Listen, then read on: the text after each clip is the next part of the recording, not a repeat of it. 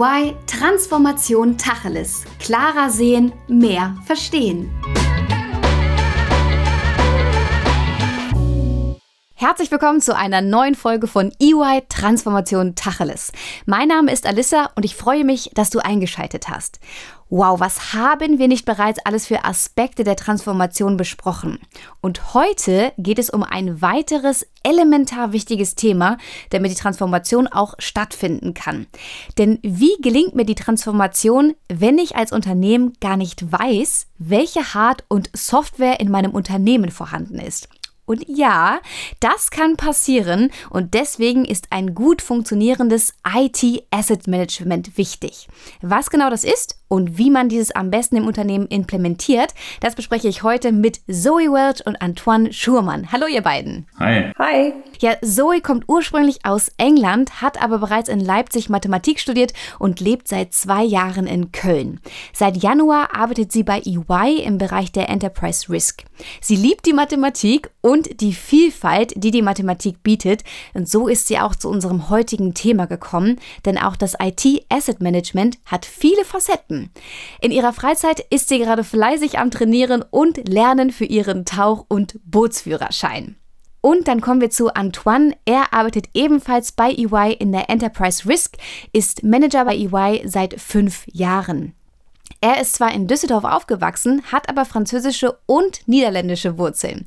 Für ihn ist das IT-Asset Management das wichtigste IT-Thema, welches aber viel zu wenig bisher beleuchtet wurde. Und genau das wollen wir ja heute ändern. Privat interessiert er sich für guten Wein, Geschichte und Geografie, was gut zu unserer heutigen europäischen Konstellation passt. Schön, dass ihr da seid. Hallo. So, bevor wir starten, lasst uns einmal das IT Asset Management erklären. Also was genau ist das denn? Also kurz zusammengefasst, IT Asset Management, kurz ITAM, ist die strategische Verwaltung aller IT-Assets in einem Unternehmen. Ähm, zu den Assets gehört quasi alles, was mit Hardware und Software zusammenhängt. Ähm, dazu gehören dann auch Themen wie Cloud oder Internet of Things.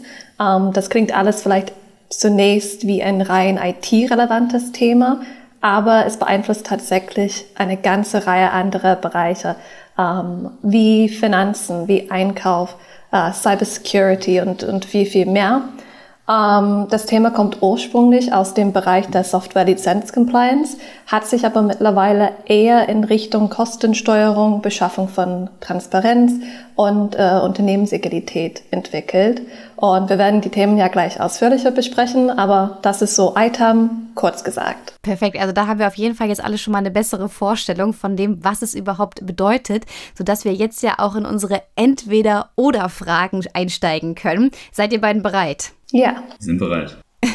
Ihr müsst euch jetzt ja immer für eins entscheiden. Deswegen, ich bin gespannt. Also, unsere erste Entweder-Oder-Frage lautet: Was ist denn das primäre Ziel von IT Asset Management? Ist es die Kosteneinsparung oder die Sicherheit? Zoe, magst du mal anfangen? Das ist eine sehr schwere Frage, kommt ein bisschen an der Reife des Unternehmens an, ähm, aber langfristig auf jeden Fall Kosteneinsparung. Und Antoine, wofür entscheidest du dich? Ähm, ich würde das Thema Sicherheit nehmen. Das liegt aktuell stark im Fokus und ähm, da haben wir auch eine starke äh, Bindung hin zu, zu Cybersecurity. Ähm, wenn äh, ich weiß, was ich wo wie nutze, ähm, dann kann ich da auch ähm, eher Schwachstellen entdecken und, äh, ähm, und mich sicherer aufstellen. Perfekt, gefällt mir, dass ihr unterschiedliche Antworten gegeben habt.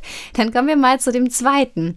Sind Menschen oder Tools bzw. Prozesse am wichtigsten? Antoine, jetzt darfst du anfangen. Mit dem Tool ähm, fängt man häufig an, aber tatsächlich sind nachher äh, eher die Menschen und vor allem die, äh, die Prozesse, also dass wir die Abstimmung zwischen den richtigen Menschen ähm, hinbekommen. Das wird das weit wichtigere Thema. Zoe, was sagst du? Ich bin da ähnlicher Meinung. Also Tools sind sehr wichtig, die helfen viel, aber letztendlich kommt es auf die Menschen und Prozesse drauf an. Bei der nächsten Frage bin ich sehr gespannt. Was ist das komplexere IT-Asset? Hardware oder Software, Zoe? Meiner Meinung nach auf jeden Fall Software. Da sind so viele Nischthemen dabei. Äh, immer Software ist schwierigerer Thema. Antoine? Würde ich auch ähm, erstmal sagen, also vor allem im Sinne ähm, IT-Asset Management, äh, was nachher die, die technische Komplexität des Geräts an sich angeht, ähm, bin ich vielleicht doch äh, zu wenig in, den, in, in, der Technik drin. Ja. Okay. Dann unsere vierte Frage lautet: IT Asset Management. Lieber intern lösen oder doch lieber extern Hilfe suchen, Antoine? Wahrscheinlich macht es die, die richtige Mischung. Man kann sich intern sehr gut aufstellen. Man muss dann auch die Vernetzung zu anderen Teams äh, intern herstellen können. Deswegen, das, das würde auch dafür sprechen. Andererseits ist das Thema so vielfältig, dass man ähm, auch gut externe Hilfe gebrauchen kann, ja, wenigstens für bestimmte Detailthemen, ja, dass man da ad hoc äh, noch Teams heranzieht. Zoe, was sagst du dazu? Ja, also sehe ich auch so. Intern ist schön, aber das muss man erstmal aufbauen und das interne Wissen haben.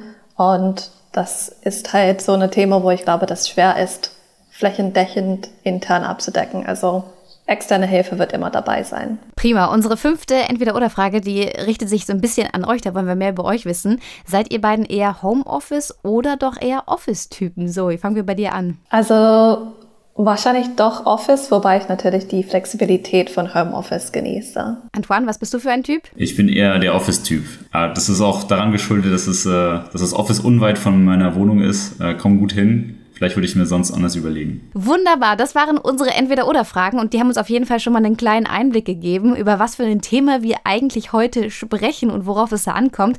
Aber lasst uns mal direkt mit der Relevanz weitermachen. Also, warum ist dieses Thema so wichtig für alle? Wir haben ja zum Start die, die steile These aufgestellt, dass IT-Asset-Management das wahrscheinlich äh, wichtigste Thema ist in der IT, von dem noch keiner gehört hat oder von dem die allermeisten äh, auf jeden Fall nicht gehört haben werden.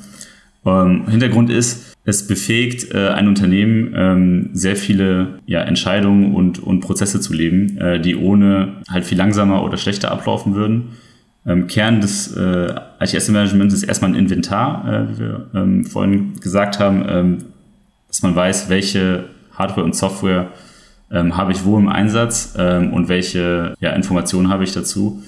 Und das kann ganz viele Prozesse unterstützen und vor allem äh, unterstützt es eine schnelle Entscheidungsfindung ähm, und äh, unterstützt dann auch äh, eine IT-Transformation, dass man schnell handlungsfähig ist und keine monatelange Analysephase braucht, bevor man ähm, etwas anfangen kann umzusetzen. Hast du da vielleicht direkt auch ein Beispiel, also was für Entscheidungen da, darauf basierend getroffen werden können? Wenn man zum Beispiel eine, ein Transformationsprojekt in der IT sieht, wo, da geht es ja oft ähm, darum, verstärkt Cloud-Lösungen zu nutzen, ähm, verstärkt neue äh, Produktportfolien von, ähm, von Softwareherstellern zu nutzen. Wenn man zum Beispiel auf eine der großen äh, Cloud-Plattformen hin migriert, ähm, die, die, die, die einschlägigen äh, Bekannten ähm, aus den, äh, von, von großen US-Tech-Konzernen, da muss man erstmal wissen, was äh, möchte ich, ich dorthin migrieren, was brauche ich überhaupt in der Zukunft für IT-Lösungen und was habe ich im Einsatz. Und ähm, oft fängt es so an, dass man, äh, dass man äh, 20, 30 verschiedene Teams ansprechen kann und äh, erstmal ab, abklopfen muss, was könnten wir äh, von, von dem neuen Produktportfolio benutzen, was, äh, was ist, äh,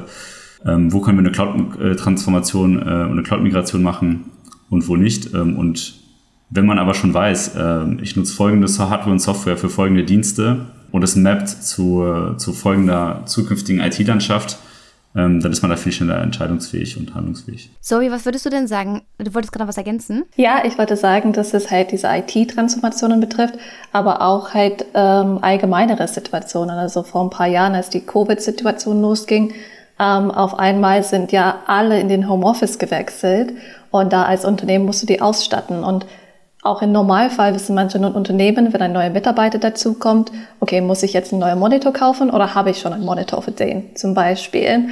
Und auf einmal kommt Homeoffice und da müssen Unternehmen nicht wissen, okay, habe ich einen extra Monitor, sondern habe ich 5000 extra Monitor, um meine Arbeitskraft auszustatten. Und mit guten ITAM ist sowas halt viel einfacher. Ähm, und dann auch ein anderes sehr relevante Beispiel gerade ist Russland. Ähm, viele Unternehmen, die ziehen komplett aus Russland raus. Und in Russland ist nicht nur eine Firma, sondern da ist, sind auch IT-Assets. Da was passiert mit meiner ukrainische Tochterunternehmen, wenn ich meinen Rahmenvertrag durch Russland verliere oder so. Und ohne Überblick kann man da massiven Verluste einfach durch das Mangel an Transparenz erleiden. Äh, wie ist denn da das Vorgehen? Weil das stelle ich mir wahnsinnig komplex vor, da auch wirklich den, den Überblick zu bekommen, weil ich kann ja wahrscheinlich schlecht mit meiner Inventarliste durchgehen und dann einzelne Striche machen, oder?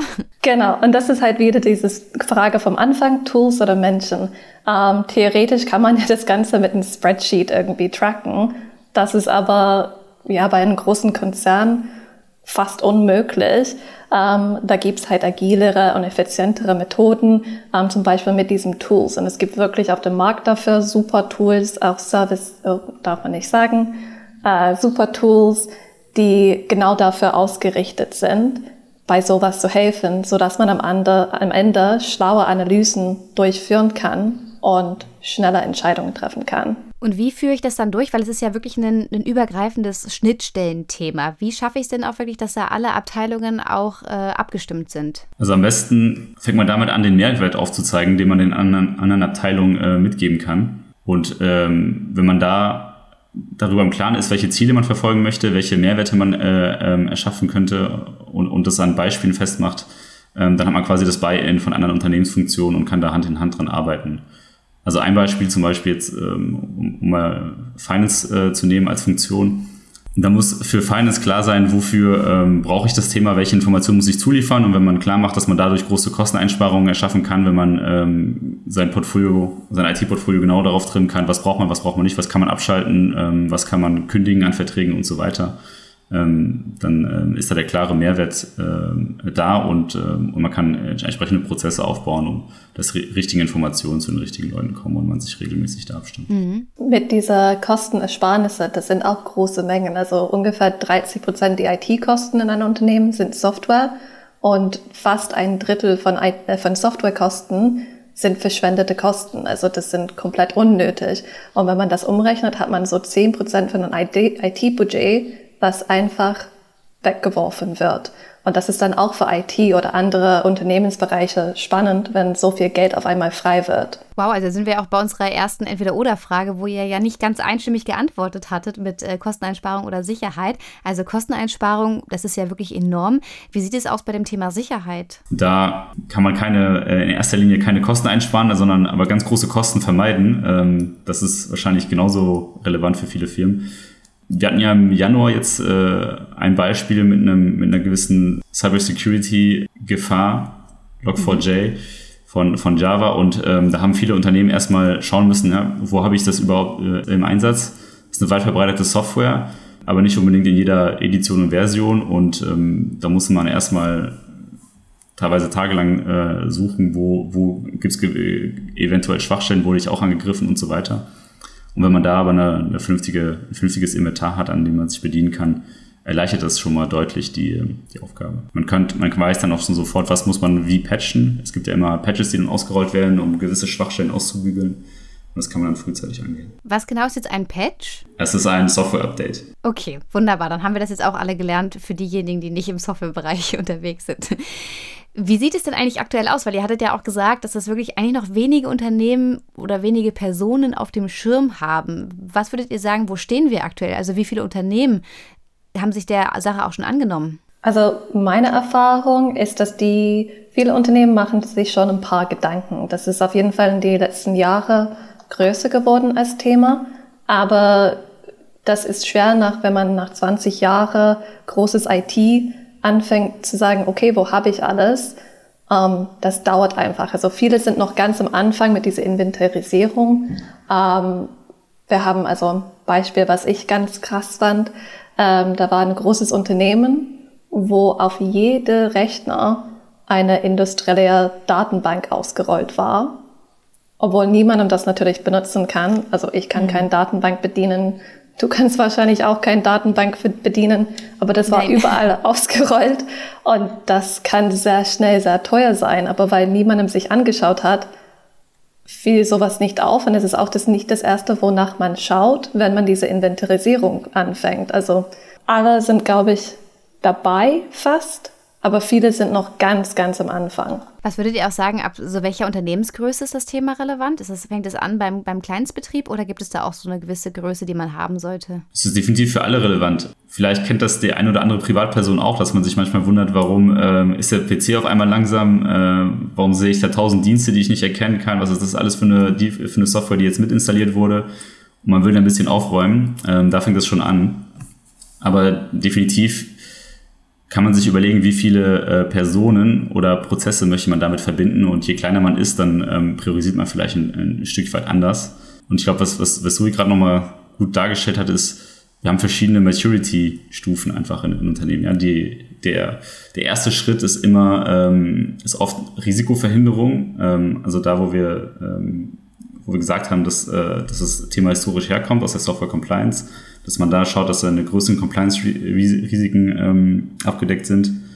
Und dann überlegt man sich, okay, jetzt habe ich dieses Inventar einmal aufgebaut wer könnte denn noch alles davon profitieren? Was würdet ihr jetzt sagen, wenn wir wirklich, weil unser Podcast geht ja um das Thema der Transformation. Bei welchem Aspekt ist das jetzt gerade dieses IT-Asset Management super relevant, wenn wir über Transformationen in einem Unternehmen sprechen? Für eine Transformation sind mal zwei Parameter äh, grundlegend interessant. Das eine ist äh, das Ziel, wo möchte ich hin? Und das zweite ist dann auch, wie schnell komme ich dahin ähm, und in welchen äh, Iterationszyklen. Und da bei beiden kann, äh, kann Item äh, helfen. Also das Ziel nochmal klarer zu umreißen. Ähm, wie kann IT quasi die Unternehmenstransformation unterstützen? Wenn ich ein neues Businessmodell aufbaue, dann ähm, hängt da meistens ein äh, Informatik-Rattenschwanz dahinter. Äh, man muss äh, die nötige Software und Hardware dafür haben, um das neue Businessmodell ähm, zum Leben zu bringen. Ähm, und wenn man da schon mal ein klares Bild hat, ja, was braucht man dafür, ist man schon, schon ganz, ganz weit. Das zweite Schritt ist dann natürlich Geschwindigkeit, ja? wenn man, dass man ähm, schnell was Neues ausprobieren kann, neu aufbauen kann, flexibel ist, agil sein Unternehmen führen kann, ähm, zum Beispiel schnell Unternehmensteile ähm, veräußern oder integrieren können. Wir haben wir das Beispiel Russland gehabt. Ähm, und da kann, kann Item mit dieser Transparenz äh, quasi die Entscheidungsfindung deutlich ähm, beschleunigen. Genau, und das geht wirklich, also wie Antoine schon sagte, IT steckt irgendwie hinter alles. Da sieht man kaum irgendein Transformationsprojekt, wo man nicht denkt, da könnte man zumindest Kosten sparen oder da könnte man den Prozess zumindest ein bisschen vereinfachen, wenn man einen besseren Überblick hätte von der IT-Umgebung. Ähm, äh, besonders mit den Digitalisierungsprojekten, die jetzt heutzutage so häufig vorkommen. Mhm. Und was würdet ihr so sagen, was sind so die Risiken beziehungsweise vielleicht auch Schäden im Worst Case und gleichzeitig aber auch Chancen und Vorteile im Best Case? Also äh, Risiken im Worst Case, in diese so unterste Maturity-Stufe, was Antoine angeteasert hatte, ähm, da sind wahrscheinlich die Software-Audits und äh, die Softwarehersteller, die machen wirklich regelmäßig Audits an deren Kunden. Also ich glaube, man hat so eine 66 Prozent Chance im nächsten Jahr halt eine große Audit ähm, in, pro Unternehmen zu haben. Und diese Audits, die kosten halt viel Zeit, weil man muss ja die Ressourcen zur Verfügung stellen, die halt den Audit durchführen, die Daten erheben, ähm, mit die Prüfer halt den Kommunikation führen. Ähm, und dann am Ende, vor allem wenn man keinen Überblick von den IT-Assets hat, dann gibt es das Problem, dass es am Ende zum Geldstrafen kommt. Und das sind nicht ein, zwei Euro, sondern abhängig von Unternehmensgröße wirklich halt Millionen und Abermillionen von Euro, die da als Rechnung kommen. Also das wird sehr schnell, ja, hunderte Millionen in einer Rechnung. Genau, also stark die, die Risikovermeidung äh, liegt da im Fokus und natürlich ähm, will man auch nicht zu viel Geld ausgeben für Sachen, die man nicht benötigt. Ähm, also da, da gibt es auch viel Low-Hanging Fruit. Okay, dann haben wir jetzt einiges besprochen über die Risiken und die Schäden im Worst Case. Wie sieht es denn aus jetzt mit den, mit den Chancen, mit den Vorteilen? Also der, der Hauptvorteil ist, wie gesagt, diese Transparenz. Ähm, idealerweise kann man sich dann als äh, Chief Information Officer zum Beispiel ähm, als Leiter der IT dann äh, hinstellen und ähm, man hat, man möchte gerne ein Dashboard haben, einen Überblick, was, äh, was sind meine wichtigsten Services, ähm, ähm, was sind meine Kosten, ähm, schaffe ich äh, meinen IT-Betrieb äh, vernünftig herzustellen, das, äh, um, um mein Unternehmen zu unterstützen und so weiter. Und wenn man da quasi diese zusätzliche Transparenz hat, ähm, hilft es bei der Entscheidungsfindung und macht vieles einfach schneller. Also Speed of Execution ähm, und auch, auch Time to Market für jetzt neue äh, Businessmodelle und so weiter sind da sicherlich die, die größten Vorteile. Genau, ich glaube auch, also wenn ITAM einmal implementiert ist, ist es auch nicht so eine Riesenaufwand mal. Es kostet auch nicht so viel im Vergleich zu das, was es gewinnt. Also man hat dann halt ein Item-Team oder ein paar externe äh, Consultants oder irgendwas und die Ersparnisse an Möglichkeiten, die man damit erschafft, sind halt einfach massiv. Und also Das ist wirklich überzeugend. Ich hatte ja auch in eurer Anmoderation jeweils schon gesagt, dass ihr absolut überzeugt seid, dass das das wichtigste IT-Thema ist. Ähm, wir hatten ja bei den Entweder- und Entweder-Oder-Fragen ja auch das Thema mit dem, kann ich das alles intern lösen oder sollte ich mir externe Hilfe suchen? Was gibt es denn da für verschiedene Möglichkeiten? Also intern kann man natürlich halt Tools implementieren. Wie gesagt, es gibt wirklich gute Tools, die, die einem sehr auf dem Weg helfen heutzutage. Ähm, aber bei vielen Themen, das ist halt sehr nisches Wissen. Also die ganze Softwarehersteller bei die Lizenzthema zum Beispiel, die haben alle unterschiedliche Lizenzweisen, andere Metriken. Also da, dass man irgendwie Experte in alles ist, ist wirklich eine Herausforderung.